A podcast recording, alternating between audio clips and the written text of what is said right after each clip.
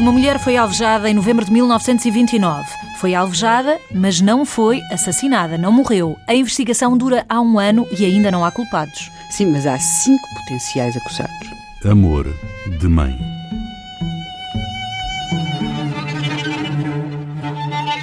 Quem são os acusados? Para onde nos levou esta investigação? Bem, para já temos aqueles dois rapazes que estão presos desde dia 27 de novembro de 1929, ou seja, o dia a seguir a Maria da Purificação ter sido alvejada. Estamos a falar de João Correia de Oliveira e do seu primo João Rodrigues Correia. Um tinha a data da prisão 22, o segundo 23. Entretanto, já passou um ano, não é?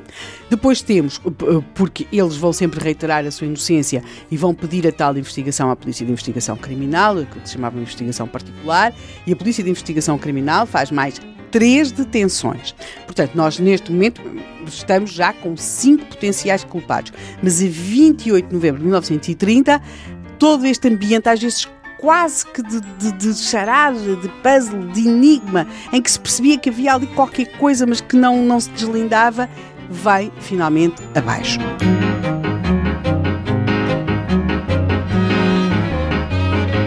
Quem confesse ter disparado, mas não acertado porque a arma encravou. Quem? Já lá vamos, está bem?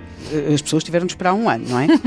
um ano quem... e dois dias. Exatamente. Há quem confesse ter pegado na arma e que a desencravou em seguida para disparar depois, ferindo a Maria da Purificação. Tantas pessoas a confessar. Há quem esconda as armas que os homens levavam consigo. Nenhum desses autores confessos é João Correia de Oliveira ou o seu primo João Rodrigues Correia presos no dia a seguir ao crime. Há mais pessoas a confessar o crime do que aqueles que foram presos inicialmente. Exatamente. Note-se ainda que todas estas pessoas que confessaram o tiro estarem de alguma forma envolvidos no tiro que atingiu Maria da Purificação. E o motivo? Alguém falou no motivo? Não, motivo não há. Todos os autores confessos deste crime, do tiro que atingiu a Maria da Purificação, portanto, quem escondeu a arma, quem disparou, quem, quem acusou João Correia de Oliveira e o seu primo João Rodrigues Correia, têm um denominador comum, se quisermos. Eles têm fortíssimos laços de parentesco a uni-los, pois eles são todos irmãos. Vamos desatar o laço. O que é que aconteceu em novembro de 1929, afinal? Talvez possamos pegar no laço de outro modo. Pergunte-me o nome da mãe deles. O nome da mãe? Maria da Purificação.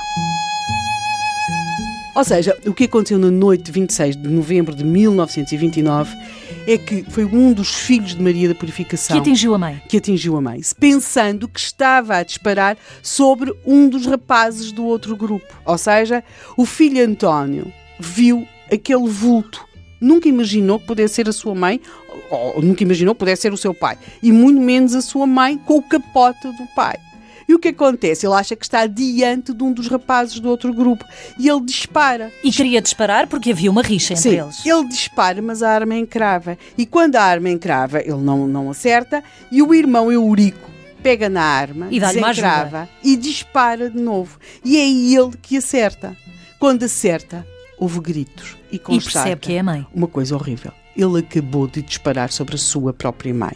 E aí, com a ajuda do irmão e de uma irmã, vai esconder a arma. Durante um ano, esta família vai manter este segredo. Mas a mãe vai... e o pai acabaram por saber. Não só souberam desde o princípio, como, e vão eles também dizê-lo, alimentaram essa charada. Como de todas as vezes que pensaram confessar, de todas as vezes que acharam que se devia pôr um fim àquilo, de todas, de todas essas vezes eles foram incentivados por uma pessoa especificamente a manter-se na negativa, Quem? a nunca confessar, a desmentir sempre. Quem? Obviamente a mãe. Maria da Purificação.